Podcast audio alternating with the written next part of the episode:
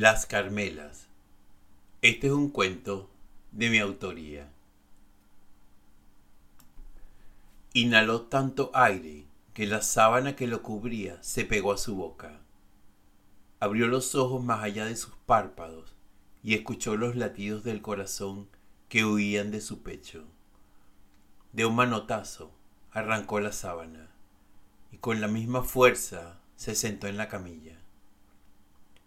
La respiración estaba descontrolada, al igual que el temblor de sus piernas. Sintió ganas de vomitar y una fuerte jaqueca. Se llevó las manos a la cabeza buscando agarrar el dolor y extraerlo o reducirlo. Después de un rato, la respiración comenzó a retomar su cauce, y fue entonces cuando escuchó unos sollozos y levantó la mirada. Era una sala con varias camillas. Una luz tenue reposaba en el techo. Sus pupilas se dilataron sedientas de luz y entendimiento. En las otras camillas había cuerpos cubiertos por sábanas. Hacía mucho frío. Emilio se percató que estaba desnudo, excepto por una etiqueta que colgaba en su pie izquierdo. Emilio Martín, 12 de agosto 2020. Avenida principal del bosque. Infarto. Se envolvió en la sábana y bajó de la camilla. Las piernas le flaquearon, pero logró mantenerse en pie. Fue tanteando entre las camillas y llegó a la del hombre que sentado lloraba ocultando su cara entre las manos. Amigo, ¿qué lugar es este? El hombre paró de llorar y levantando la cara se le quedó mirando y le dijo, es la morgue. Emilio no entendía qué hacía allí. Caminó hacia la puerta y estaba cerrada. Un reloj en la pared mostraba las 4 a.m. Intentó abrir la puerta y fue inútil. Regresó donde estaba. ¿Usted vio cuando me trajeron? El hombre no respondía. Estaba llorando de nuevo. Trató de tomarlo por el hombro y su mano cayó en un vacío. El hombre volteó a mirarlo. Tú no estás muerto. Emilio dio un paso atrás y las palabras se ahogaron en su boca. El dolor regresó y lo hizo tomarse la cabeza con las manos. La sangre fluía a raudales y sus latidos resonaban en las paredes. Te trajeron a medianoche, Dijeron que era un infarto. Te encontraron en la calle. Se hundió nuevamente en el desconsuelo. Emilio trató de calmarse. Ya en poco tiempo vendría alguien. Se quedó en una esquina de la sala, cubierto por la sábana, intentando aguantar el frío. Faltando pocos minutos para las seis de la mañana, escuchó un ruido de llaves. En ese momento, el hombre le dijo busca a Carmela Robles en el restaurante Alaurín. Dile que me perdone, que nunca deje de amarla, que nunca debí dejarla, ni a mi pequeño Aurelio. Te lo ruego. Las luces se encendieron y una llave abrió la puerta. Emilio pasó algún tiempo sin querer pensar en lo que había ocurrido en la morgue. Ya la experiencia era inexplicable y aterradora, así que prefería convencerse de que todo había sido una pesadilla. A principios de diciembre fue con unos compañeros de trabajo a comer en la avenida Solano. De regreso a su casa pasó frente al restaurante Alaurín. Mierda, si existía. Estaba en la calle Los Apamates, con la avenida Solano. Muchas veces había pasado por allí, pero nunca se había percatado del nombre. Esa noche, arrastrado por un impulso, cruzó la puerta. Imágenes en vidrio de bailadoras de flamenco lo llevaron a una atmósfera cargada de aromas, jamones colgando del techo, gente riendo en mesas llenas de tortilla, chorizo, setas, gritos de pedidos y risas con espuma de cerveza. Un espacio en la barra estaba guardando. El barman Se acercó con premura. Con un paño blanco noche limpió el espacio y soltó un rápido ¿Qué le sirvo? Diez segundos para responder antes de que siguiera a otro cliente. Una cerveza, por favor. Sin tomar la orden, salió con su memoria cargada de pedidos. Al rato, una mujer de cabello blanco ondulado entró a la barra y le dijo al muchacho, Ya no hay más gambas, se acabaron. Su piel morena se adornaba con unos profundos ojos verdes. Era una brisa tibia de Andalucía soplando sus sentidos. El tiempo fue pasando y la gente fue dándose por vencida, regresando a la realidad caraqueña. Pero él no pudo. Se quedó a verla una vez más o muchas veces más. Rondando la medianoche, ella se acercó y ordenando su cabello en una cola irreverente, le dijo Si ya te conozco no me acuerdo, pero creo que tú sí me conoces. Tú eres Carmela Robles, Fíjate que no. Casi acertaste. Si soy Carmela, pero no Robles. Tú tienes un hijo llamado Aurelio. Oye, el que te echó el chisme estaba muy mal informado. Yo no tengo hijos. Pero no tienes alguien cercano llamado Aurelio. Pues fíjate que sí. Mi padre se llamaba Aurelio. Entonces tu abuela fue Carmela Robles, ¿cierto? Mi abuela es Carmela Robles. Ahora que ya respondí tus preguntas, dime, ¿qué te traes con todo esto? Yo encontré en unos papeles de mi padre una carta donde un amigo le contaba cuán arrepentido estaba de lo que le había hecho a su amada esposa, Carmela Robles.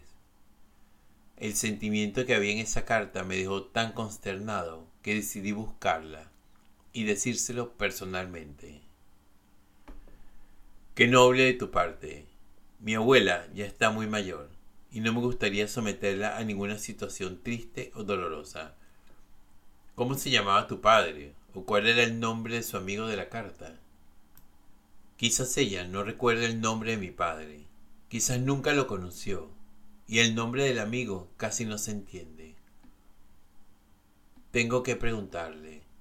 Vente el próximo viernes. Yo la veo el domingo.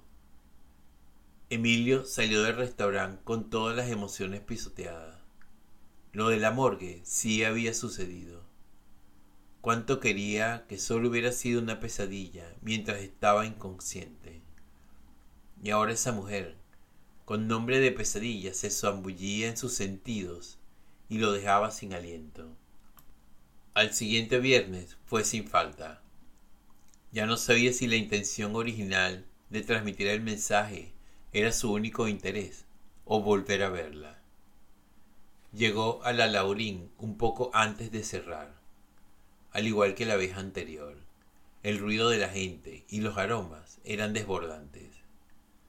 La vio a los pocos minutos de llegar, atareada entre los clientes y la cocina, lucía su frescura de gitana y una sonrisa de tarde de toros. Poco antes de cerrar, se acercó con dos cervezas y se sentó a su lado. Hablé con mi abuela. La puedes visitar el domingo. Ella vive en San Sebastián. ¿Puedo saber qué tienes que decirle? Si te cuento, nunca me creerías. Pero tiene que ver con tu abuelo. Mi abuelo Antonio no sé cómo se llama o llamaba. Solo sé que era el marido de Carmela Robles y el padre de Aurelio. Es una historia muy vieja. El tema de mi abuelo ha estado vedado de mi familia por siempre. En realidad nunca pregunté mucho por él. Pero cada vez que alguien lo nombraba, la abuela decía que era mejor no hablar de eso. Llegó la hora de cerrar y me dijo que la esperara. Caminamos un poco y llegamos a la esquina, y sin saber cómo, le pregunté si quería bailar, y entramos al manija así. Carmela no pudo acompañarme a ver a la abuela. No tuve la paciencia para esperar una semana más, así que me fui solo. Buenas tardes, doña Carmela. Buenas tardes, joven. Mi nieta me contó de su interés. ¿Tiene usted esa carta que habla? No, no la tengo conmigo. Es una carta que encontré en unos papeles de mi padre y casi no se puede leer. Pero me llamó mucho la atención la manera en que el amigo de mi padre le describía cuánta tristeza tenía por el dolor que le había causado a su amada esposa, Carmela, y a su hijo Aurelio. Doña Carmela no esperaba esa oleada del pasado en la voz de un extraño. Era un tema que había enterrado sin lápida ni flores. Antonio Martín fue mi marido. Llegamos juntos de España y con lo poco que trajimos pudimos abrir a Laurín. Tuvimos un solo hijo, Aurelio, quien lamentablemente falleció hace cinco años. Pero gracias a él y a Matilde tengo a Carmela. Eso es lo único que le agradezco a Antonio, que me haya dejado a Aurelio, al salir de esta casa, llevándose todo lo que teníamos. Nos dejó casi en la calle. En la carta, ese hombre casi que imploraba su perdón. Me imagino que nunca le pidió perdón a usted. Cuando yo nací, el perdón era un lujo, y siempre he sido una mujer muy sencilla. Perdonarlo habría estado muy por encima de mis posibilidades. Nunca volví a hablarle y tampoco nunca se atrevió a acercarse a Aurelio. Así que donde quiera que se encuentre, o quizás ya está muerto, de ser así, espero que se pudra en el infierno. ¿Usted recuerda si Antonio Martín tuvo una pareja? Claro que lo recuerdo. El muy infeliz se escapó con una muchachita, la mitad de su edad.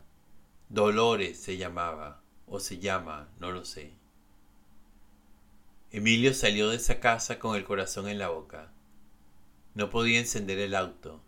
Se fumó un cigarro tras otro hasta llegar a Caracas.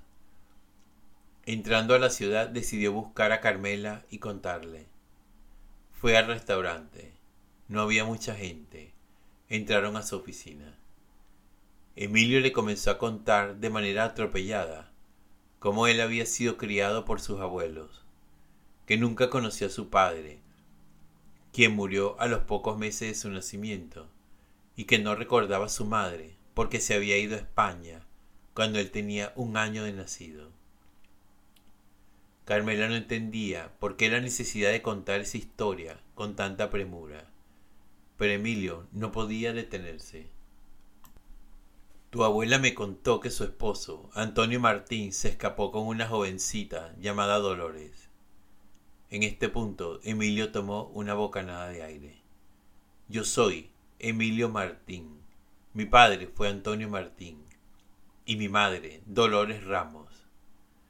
Carmela se levantó de la silla. La copa de vino se estrelló en el piso. Mi abuela lo sabe. Yo no le dije nada. Entonces nosotros... Hoy pude entender por qué me buscó a mí para dar el mensaje. Fue un desgraciado hasta después de muerto.